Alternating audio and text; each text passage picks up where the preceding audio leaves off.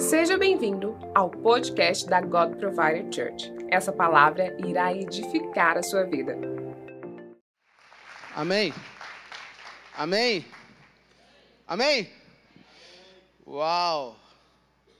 Gente, é, é, eu realmente o profeta Gabriel é, é diferenciado. Eu, eu, amo quando o profeta Gabriel nunca, é tipo assim, quando o profeta Gabriel nunca travou.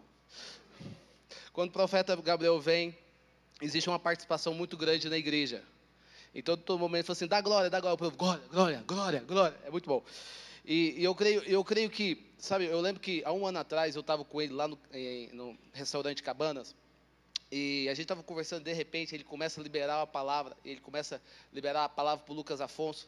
Ele começa a contar sobre a vida dele. E não somente contar sobre a vida dele, mas ele começa a liberar o destino sobre a vida dele. Então eu quero te encorajar, se você realmente quer viver uma experiência de sobrenatural, faça parte disso. Amém? Quantos aqui estão felizes? Digam amém. amém. Diga, eu estou muito feliz. Amém, que bom. Eu também estou. Então, é, é, enfim, eu, eu estava esses dias, essa semana, nos Estados Unidos, e foi um tempo incrível, foi um tempo de muito favor de Deus. Na verdade, eu, eu fui para uma, uma reunião de business e Deus fez grandes coisas, e eu vou contar um pouquinho na frente o que aconteceu. A gente quer dar continuidade, fundamentos da fé.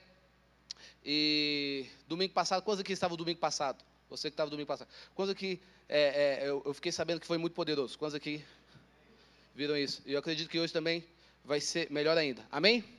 Sabe, eu quero falar sobre os fundamentos da fé. A fé é a moeda do reino. Diga comigo, a fé é a moeda do reino. Sem fé, você não consegue acessar o reino. Em todo momento você vai ver quando Jesus ele está curando as pessoas, ele estava assim, a tua fé te, te, curou. Em todo momento você vai ver Jesus, a tua fé te salvou. Porque sem fé é impossível agradar a Deus.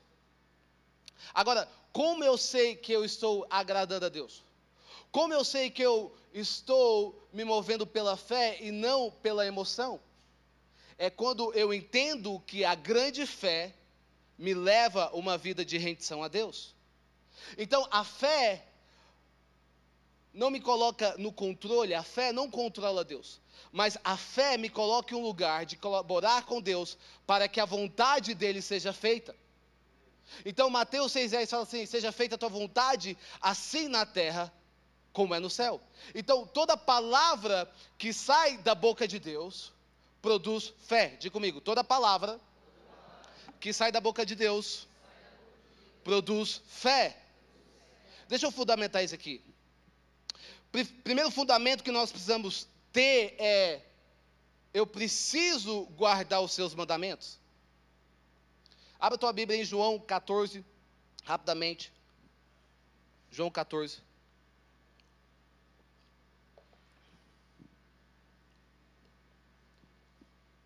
Fala o seguinte: se vocês me amam, obedecerão os meus mandamentos, e eu pedirei ao Pai, e Ele dará a vocês outro conselheiro para estar com vocês para sempre, o Espírito da Verdade. Em outras traduções fala: se vocês me amam, guarde os meus mandamentos. Guardar os seus mandamentos está falando de zelo, é quando você começa a ter zelo pela a palavra de Deus. Então, eu e você precisamos ter uma vida fundamentada na palavra. Está comigo? Eu e você precisamos ter uma vida fundamentada na palavra, naquilo que está escrito e não naquilo que eu acho. Coisa que está comigo? Então você precisa ter uma, uma fé fundamentada na palavra. Então a Bíblia não é um livro de filosofia.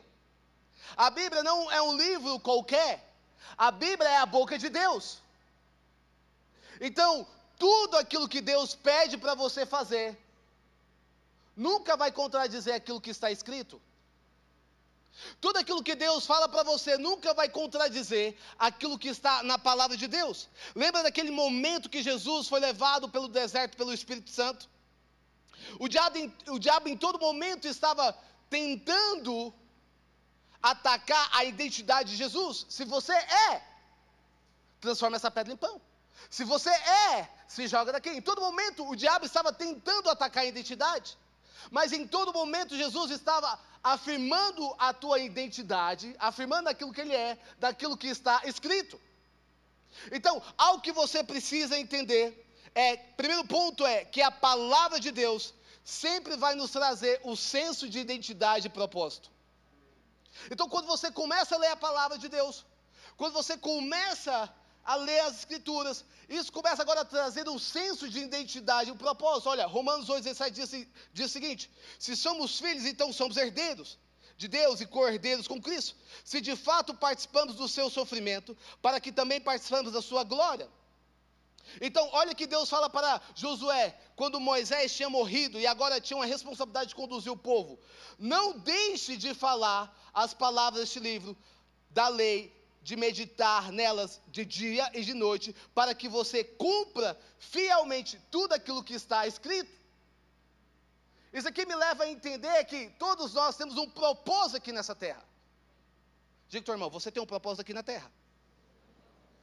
Mas para você cumprir o propósito de Deus aqui nessa terra, você precisa ter conhecimento da palavra para você para que você cumpra fielmente tudo aquilo que está escrito. Então você não é uma obra do acaso. Você não é um acidente. Cara, eu estou aqui, sabe? Eu estou aqui, de repente aconteceu, eu nasci. Não, não, não. Você não é um acidente. Deus, Ele te criou com um propósito. Deus ele te criou com um objetivo. Então, em todo momento que você começa a ler a palavra de Deus, você começa agora a entender a sua identidade. Eu sou filho de Deus. Coisa que sou filho de Deus. Eu não somente sou filho, mas eu sou cordeiro. Você começa agora a entender a tua identidade. Agora, eu quero que você Grave isso no teu coração. Em todo momento que você obedece à palavra de Deus, você está se tornando aquilo que Deus chamou você para ser. Então, quando eu estou obedecendo à palavra de Deus, eu estou me tornando aquilo que Deus me fez para ser. Está comigo? Então, é importante você, em todo momento, guardar os mandamentos de Deus. Diga comigo, eu preciso guardar os mandamentos de Deus. Segundo ponto que a palavra de Deus traz, a palavra de Deus traz luz em certas áreas da sua vida. Olha que Salmos 119 diz: A tua palavra é lâmpada que ilumina os meus passos e luz que clareia os meus caminhos. Deixa eu falar, você nunca vai conseguir mudar aquilo que você não enxerga. Você nunca vai conseguir mudar algo da tua vida, aquilo que você não vê. Está comigo? Então, quando você começa a ler a palavra, ela começa a trazer luz em certas áreas da sua vida que precisa ser mudado. Quando você começa a ler a palavra, ela começa agora a confrontar, dizendo o seguinte: você precisa pedir perdão. Ela começa a dizer: você tem problema de pedir perdão. Ah, mas Deus, você sabe, você sabe como é que é? Essa pessoa não merece perdão. Deus, eu não estou te perguntando se a, se a pessoa merece perdão. Porque o perdão de Deus não é uma opção, é uma ordenança. Quantos aqui estão comigo? Quantos aqui estão entendendo essa palavra? O perdão de Deus é, é quando você entende que não é opção de Deus. Deus não está te dando uma opção. Deus está te dando uma ordenança. E a palavra de Deus fala que nós devemos perdoar 70 vezes. 70 vezes é muito, não é? Nós precisamos liberar perdão sobre as nossas vidas. Aliás, liberar perdão sobre a vida das outras pessoas. Você precisa começar a liberar perdão. Quando você começa a ler a palavra também, a luz da palavra, a palavra começa a mostrar que você é orgulhoso. Mas aqui, ninguém é orgulhoso. Glória a Deus por isso. Essa palavra aqui você vai pegar e vai levar para as outras pessoas. Aqui, essa é a igreja. Oh, uau! Todo mundo puro. Isso é incrível. Muitas vezes, quando você também começa a ler a palavra, começa a trazer luz sobre o teu orgulho. Quantas coisas da tua vida você perdeu por causa do teu orgulho? Quantas coisas da tua vida você perdeu a oportunidade por causa do teu orgulho? Eu não vou fazer. Eu não vou me rebaixar. Mas, graças a Deus aqui ninguém. Alguém se identifica? Não precisa levantar a mão. Amém por isso. Mas quantas vezes nós deixamos. Tem, tem pessoas aqui que deixaram de casar por causa do orgulho. Amém, Jesus. Eu peguei aqui agora. Tem pessoas que deixaram de romper na sua vida por causa do orgulho. E Jesus agora começa a trazer a luz da palavra. Outra coisa que começa a trazer a luz da palavra é Deus começa a trazer a luz da palavra sobre cobiça. Você já viu que existem pessoas que em todo momento está cobiçando as coisas dos outros? Olha o que a palavra de Deus fala. Se os seus olhos forem bons, haverá luz sobre o seu corpo. Se os seus olhos forem maus, haverá trevas sobre o seu corpo. Então, aquela pessoa que em todo momento cobiça. É interessante falar sobre isso, porque eu lembro que uma pessoa, ela entrou na igreja, e essa pessoa foi muito sincera. Ela falou assim: Lucas, cara, eu estou chegando aqui na igreja, eu já vou contar quem eu sou. Porque a maioria das pessoas sempre conta uma boa história sobre ela, sim ou não? Né? Eu sou bom, cara, eu faço isso, eu faço aquilo. Mas essa primeira pessoa que entrou na igreja, uma das pessoas que entraram na igreja, foi a primeira pessoa que me impressionou, porque ela falou assim, Lúcio, vou falar, eu sou canseira. E eu tenho uma coisa que eu preciso tratar no meu coração. Eu sou invejosa. Eu, uh! Eu tenho inveja, eu, eu cobiço a coisa dos outros. Eu, ah, legal. Eu fiquei pensando, Cara, é muito melhor você andar com uma pessoa que é previsível, que você conhece, com uma pessoa que, que você não conhece. Jesus, ele ama a sinceridade. Você já viu que existem pessoas que não conseguem celebrar a vitória do outro? Existem pessoas que não conseguem. Fazer, cara, aquele irmão que entrou lá na igreja. Nossa, agora ele está andando de carro novo, né?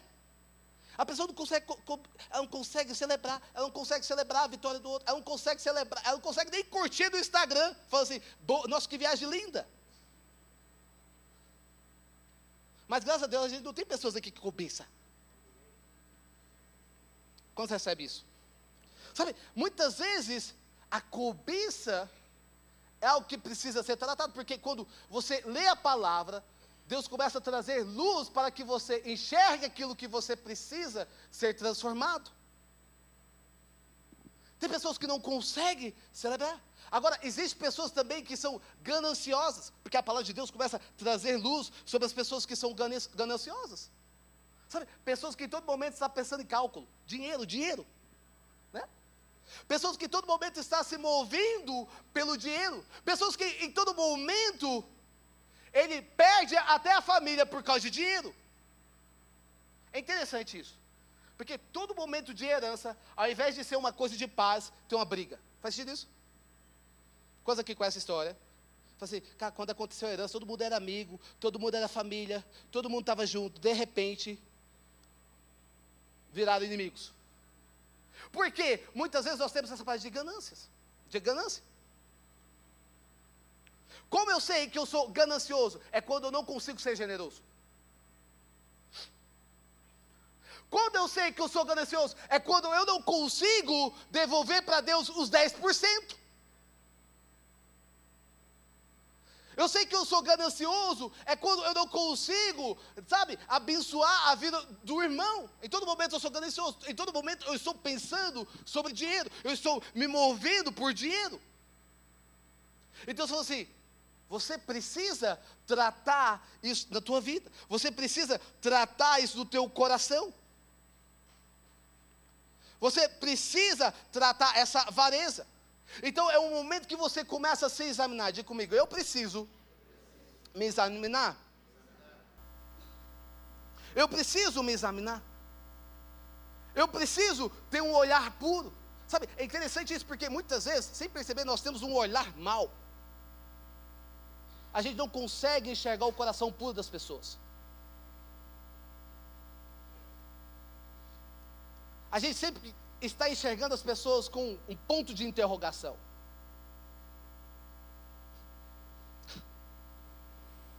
Olha que interessante. Jesus conhecia as pessoas. Mas Jesus não olhava o seu passado, Jesus olhava o teu futuro. Jesus sabia quem eram as pessoas. Eu fico imaginando Jesus lavando os pés dos discípulos. Você consegue entender isso? E mesmo assim, Jesus ele consegue olhar para as pessoas com olhar puro. Terceiro ponto que a palavra de Deus traz: a palavra de Deus traz conhecimento. Diga comigo, conhecimento. Deixa eu falar algo para você. Conhecimento, quando você tem conhecimento, ele te liberta. Quando você começa a trazer o conhecimento, olha, a palavra de Deus fala: meu povo perece por falta de conhecimento. Meu povo foi destruído por falta de conhecimento. A falta de conhecimento te leva à ruína. Então você não permite que a sua vida seja governada pela ignorância. Ei, deixa eu falar algo para você. Se você tem cinco anos, dez anos na igreja, aliás, se você chegou agora na igreja, você nunca leu a palavra. Eu quero te encorajar nesse momento. Você precisa ler a palavra. Você precisa ser responsável. Porque quando você tem conhecimento, você consegue discernir as vozes estranhas. Quando você tem conhecimento, você consegue discernir aquilo que é de Deus e aquilo que é do diabo. Eu preciso ler a palavra. Cara, mas eu não tenho tempo de ler a palavra. Mas você tem tempo de assistir Netflix? Eu não tenho tempo de ler a palavra, mas você tem tempo de conversar fiado sobre a vida dos outros? Não tem como você conhecer mais de Deus sem conhecer a palavra. Eu preciso ser intencional nisso. Está comigo? Eu preciso ser intencional na palavra. Eu preciso começar a fazer. Cara, eu preciso dedicar o meu tempo em conhecer a palavra. Eu preciso dedicar o meu tempo, ser intencional naquilo que eu estou fazendo. Porque o conhecimento te liberta. O conhecimento liberta, o conhecimento ele abre os seus olhos. Então, você precisa se dedicar na palavra de Deus.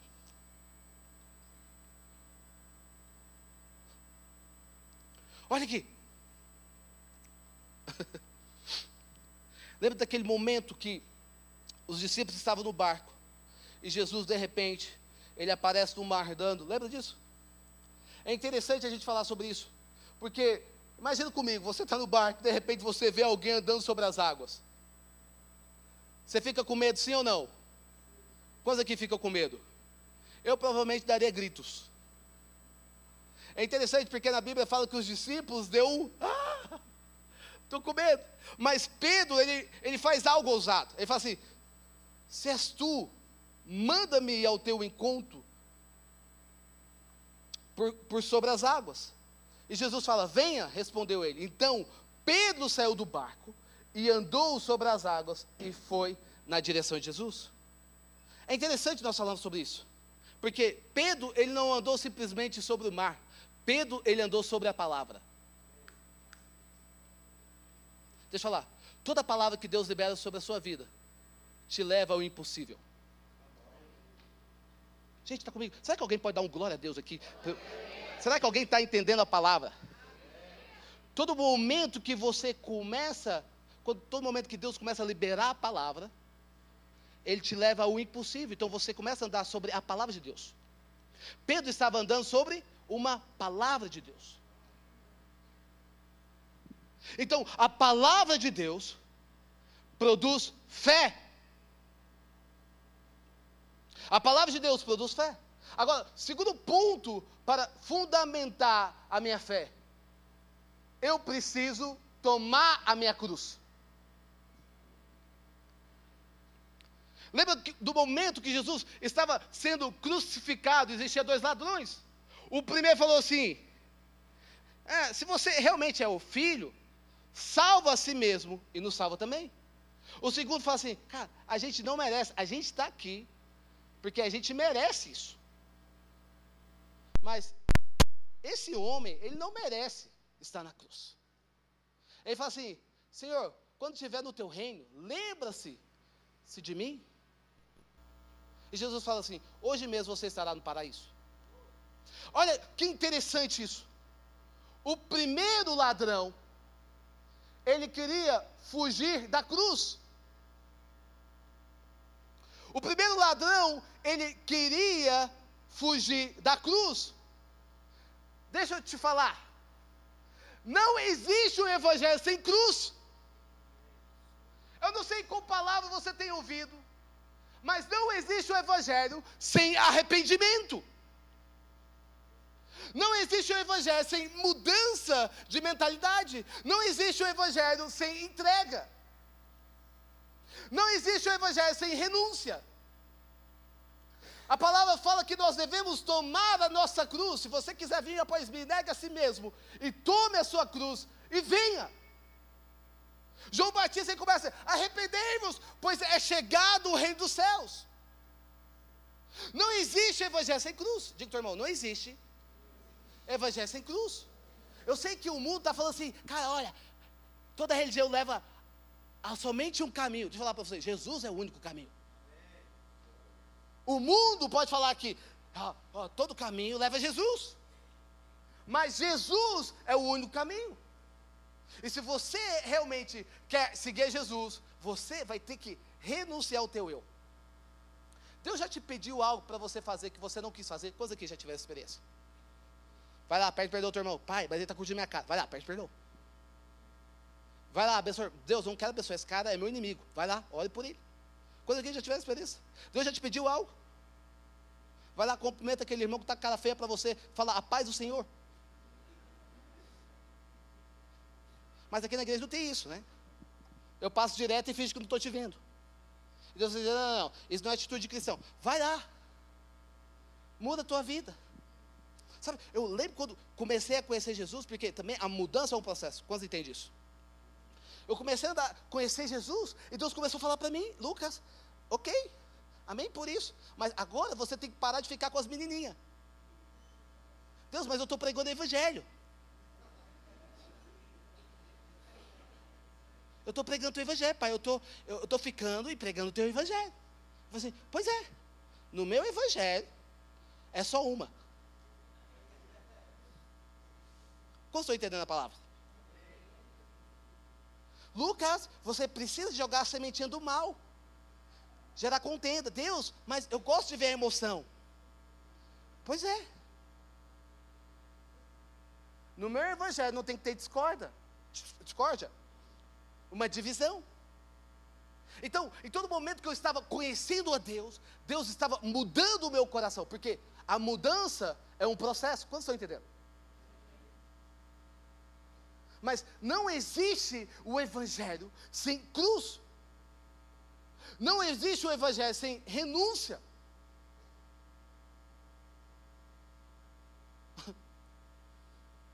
Não existe isso. Sabe, talvez tem muitas pessoas que eles querem, sabe, gerar caminhos para se adaptar à sua vida. Tem muitas pessoas que querem pegar parte da palavra para se adaptar naquilo que ele está vivendo.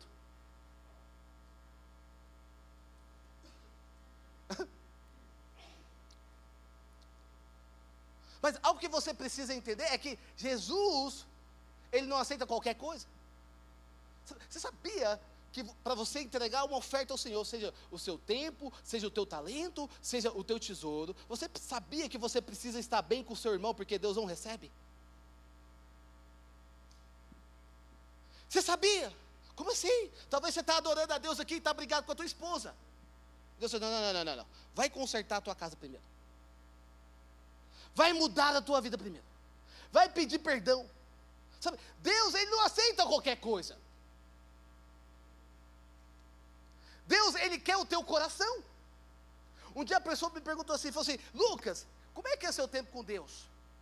Como é que é, é o seu tempo? Eu falei assim, como é que você separa o teu tempo? Fala assim, eu não separo o meu tempo, o meu tempo é de Deus.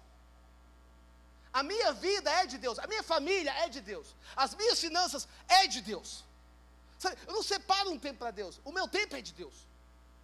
Então você precisa entender que você agora, se você realmente acredita no Evangelho, se você realmente acredita em Jesus, você precisa entender agora que você é a habitação do Espírito Santo.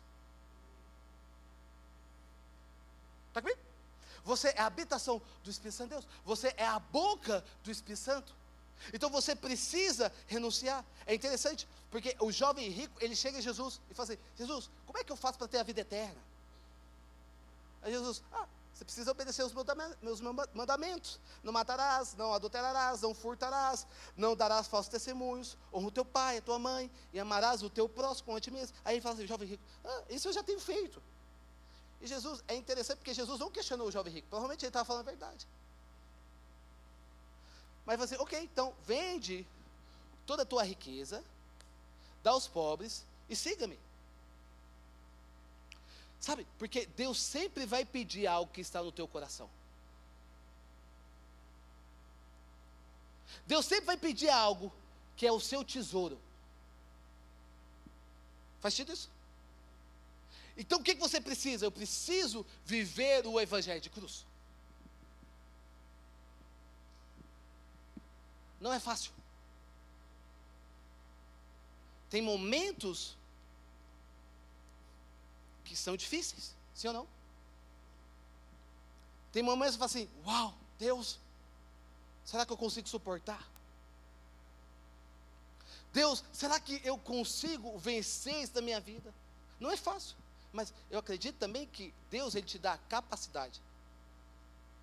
Capacidade para você vencer isso na tua vida. Coisa que estou entendendo. Terceiro ponto e último é esteja no centro da vontade de Deus. Sabe, muitas vezes nós estamos fazendo certas coisas que parecem ser para Deus, mas não é a vontade dele. Deixa eu falar novamente. Muitas vezes nós estamos fazendo certas coisas que parecem ser para Deus, mas não é a vontade dele. Olha o que a palavra de Deus fala. Nem todo aquele. Abre tua Bíblia aí, Mateus. Eu quero que você leia esse versículo comigo. Mateus 7, 21.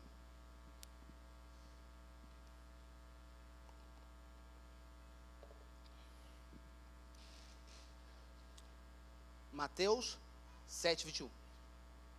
Nem todo aquele que me diz, Senhor, Senhor, entrará no reino dos céus. Mas apenas aquele que faz a vontade do meu Pai, que está nos céus. Nem todo aquele que fala, Senhor, Senhor, entrará no reino dos céus. Mas aquele que faz a vontade do meu Pai. O que, é sucesso para você?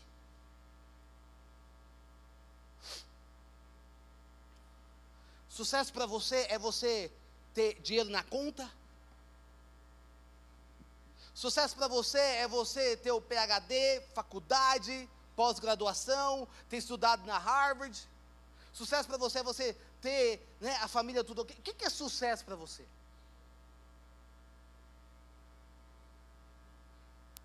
Porque sucesso na palavra, o sucesso para Deus é aqueles que estão no centro da vontade de Deus.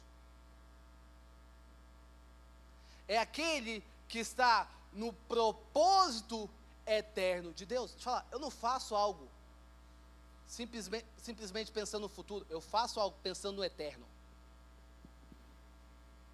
A sua recompensa é na eternidade.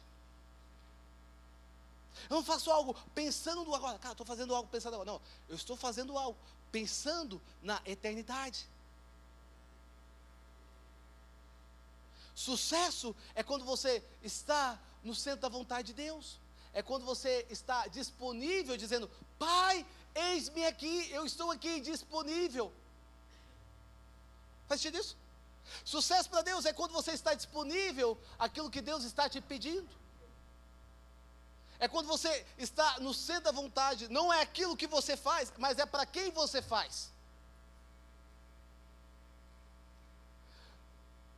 É para quem você está fazendo. Olha, e continuando na palavra diz: muitos me dirão, naquele dia, Senhor, Senhor, não profetizamos em teu nome. Em teu nome não expulsamos demônio demônios, não realizamos muitos milagres. Então eu lhe direi claramente: nunca os conheci. Afastam-se de mim, vocês que praticam o mal. Você consegue entender isso? Senhor, eu não peguei o teu nome. Eu não liberei a palavra profética. Eu não curei no teu nome. Deus, eu não toquei para o Senhor.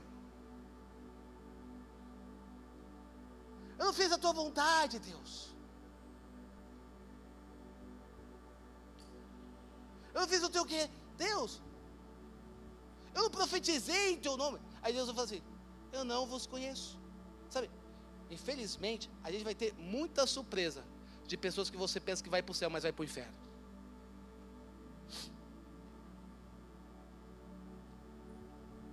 Porque talvez você está sendo uma pessoa que está sendo aplaudida aqui, todo mundo está, parabéns, uh!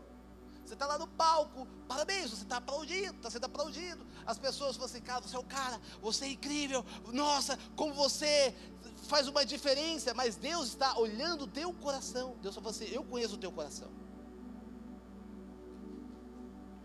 Eu conheço a tua intimidade. Talvez você tenha um bando de gente te bajulando por causa do teu dinheiro por causa da tua riqueza. Todo mundo está te aplaudindo e fala assim: você está tá certinho. Olha, você é uma pessoa que vai na igreja. Que bom que você vai na igreja. Sua família é linda. Mas Deus está olhando o teu coração e fala assim: Eu conheço o teu coração.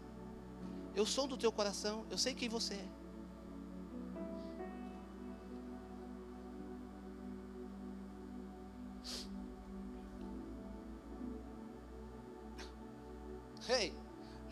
Como amar Jesus e amar o mundo.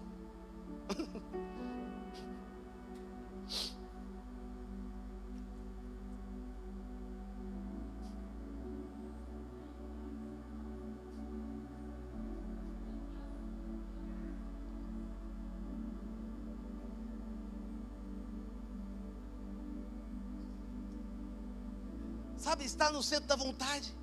Muitas vezes a gente tem perdido a reverência ao Senhor. A gente chega, a gente, a gente chega na igreja, fica mexendo no celular. A gente chega na igreja, a gente perdeu a reverência ao Senhor. A gente perdeu a reverência à palavra de Deus. Você não está lendo o livro de 12 regras para a vida. Você não está lendo o livro do pai rico, do pai pobre. Você está lendo a palavra de Deus. Você tem que ter reverência à palavra de Deus. A palavra de Deus só reposa sobre a sua vida quando você se rende. Come on. A palavra de Deus, ela só reposa sobre a sua vida quando você se rende. A gente perdeu a reverência. A gente não consegue mais focar em Deus. Todo momento no celular, todo momento a gente prestando atenção, levantando, saindo. A gente perdeu a reverência. E Jesus, oh, oh, oh, tira as sandálias dos seus pés, porque o lugar que você pisa é santo. A gente perdeu o senso do que a eternidade.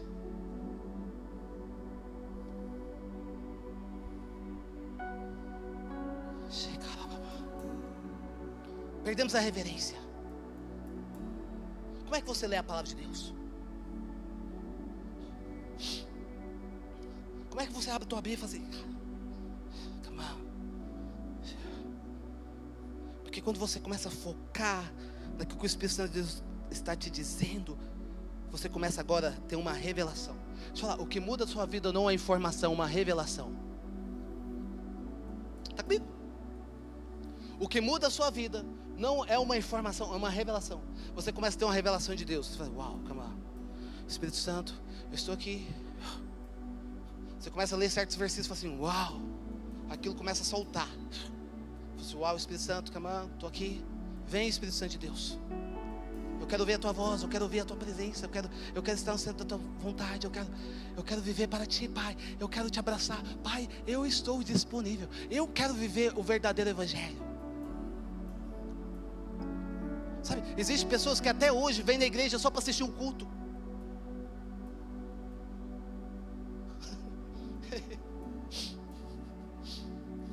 Existem pessoas que até hoje só vem para a igreja para assistir o culto. Não é somente sobre isso.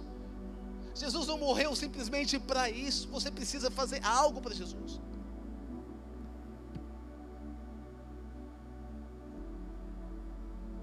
Você precisa estar no centro da vontade de Deus. E o centro da vontade de Deus é sempre abençoar pessoas. É sempre impactar as pessoas. É você ser uma voz profética. Deixa eu falar, a tua boca tem sido, tem saído palavras que produz fé. A sua boca tem saído palavras que traz transformação. A tua boca tem saído palavras que traz cura, que traz renovação. Nós que ser a boca, a boca de Deus. Está comigo? Você precisa ser a boca de Deus. Deus, eu preciso ter a tua, tua boca. Hum, come on. Sabe? Eu falei para vocês que ia contar um testemunho. É, eu estava nos Estados Unidos. E o meu destino era Atlanta. E eu estava com o Renan, Renan estava comigo. E algo interessante aconteceu. Quando a gente pousou sobre Flórida, a gente tinha que pegar um voo e ir para lá. E Deus falou assim para mim: Você não vai para lá. Eu falei assim, Deus, mas eu tenho uma agenda lá. Ok, você não vai para lá. Eu quero que você desce para Sarasota. Eu falei assim: Beleza. Tudo bem. Eu falei assim, Renan, eu estou sentindo que a gente precisa descer para a sala sua, porque eu acredito que o favor de Deus vai estar naquele lugar. Eu falei assim, Lucas, a gente está orando, a gente está jejuando, a gente veio orando no avião, então vamos. Eu, beleza. Eu liguei pro cara e falei assim, ó, deixa eu falar para você, eu não vou conseguir ir para aí. Talvez, talvez, se Deus me mover meu coração, eu vou para aí. Ele falou assim, tudo bem, fica tranquilo. A gente foi para a Sarasota. E a gente não tinha uma agenda. Sabe quando você não tem uma agenda programada? Tipo assim, não tem uma agenda. Eu falei assim, Deus, eu sei o que fazer. Porque a gente vem por esse objetivo, para construir esse caminho, para fazer isso. Mas eu não sei com quem conversar. Deus, fique tranquilo. E Deus começou a trazer nomes para mim. E eu comecei a lembrar. E sabe, eu comecei a ver o favor de Deus. O favor de Deus. Todos os meus dias estavam sendo ocupados. Todos os meus dias estavam sendo produtivos. Até no momento que eu conheci um investidor. Ele chamava John. Ele era americano eu conheci esse investidor. Eu falei assim: Uau, isso aqui é a favor de Deus, cara. Como assim? De repente a gente chegou aqui, não tem nem quatro dias. De repente eu conheço um cara que tem o coração para investir no nosso business. Como assim? Eu falei assim: Pois é, eu conheci o John e a gente estava lá tomando café e o John conversando. E de repente, o, o Marquinho, um cara que eu conheci lá também, o favor de Deus, estava traduzindo para a gente. E de repente o Espírito de Deus falou assim: Ei, fala sobre o filho dele. Eu falei assim: Deus, come on, eu estou no business. Ele falou assim: O business é meu também. Eu falei assim: Ok. Aí eu estava deixando ele falar. E ele estava terminando de falar para levar a gente para a propriedade dele. Ele falou assim: Ei, Fala sobre o filho dele. Deus falou novamente. Eu falei assim, Deus, eu pensando, Deus, eu, eu quero falar, quando ele apresentar tudo, eu vou falar no final, pode ficar tranquilo. E Deus falou, fala, fala sobre, vou, beleza, vou falar. Deus, o que, que o Senhor quer que fale? Aí Deus falou, fala que o filho dele, hoje eu expulso, expulso o espírito de orfandade dele. Fala para ele que eu vou colocar em ordem tudo aquilo que está em desordem na vida dele. Fala para ele também que ele não vai perdeu o sono por causa do filho dele, que eu vou derramar um favor sobre a vida dele. Eu falei assim, ok. Eu falei assim, Marco, Marquinhos, tem como você traduzir aí? Ele tem. Eu não sei falar inglês, né? Falei, tem como traduzir? Tem. Pois é.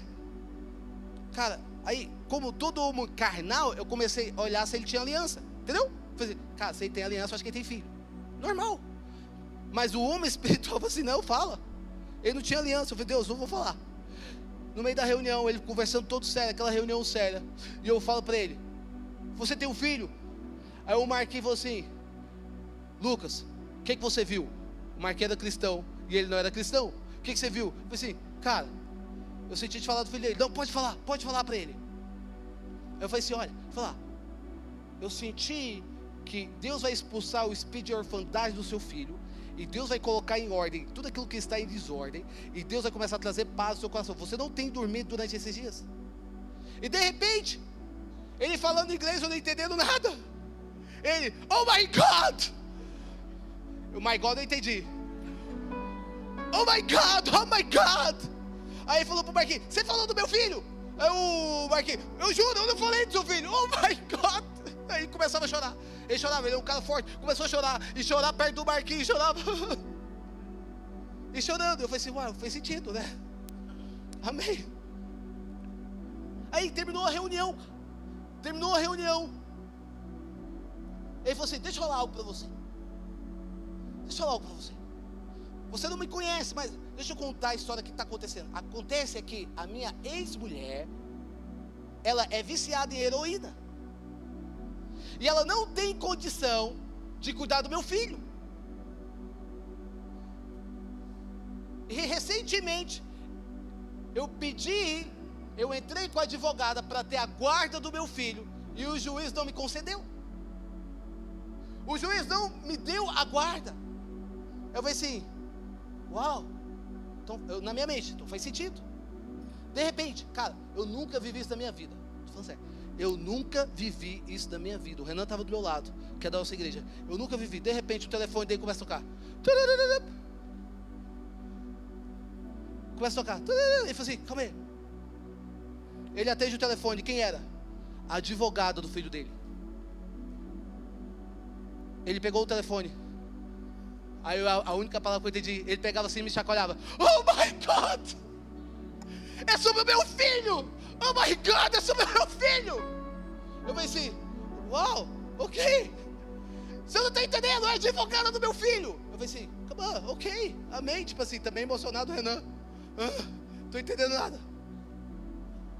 De repente a advogada fala, ei, deixa eu falar, a juíza que estava cuidando da sua causa foi trocada. Aí entrou outro juiz e agora deu a guarda para o teu filho. Sabe, você está no centro da vontade de Deus, destinos são liberados, pessoas são transformadas, vidas são salvas.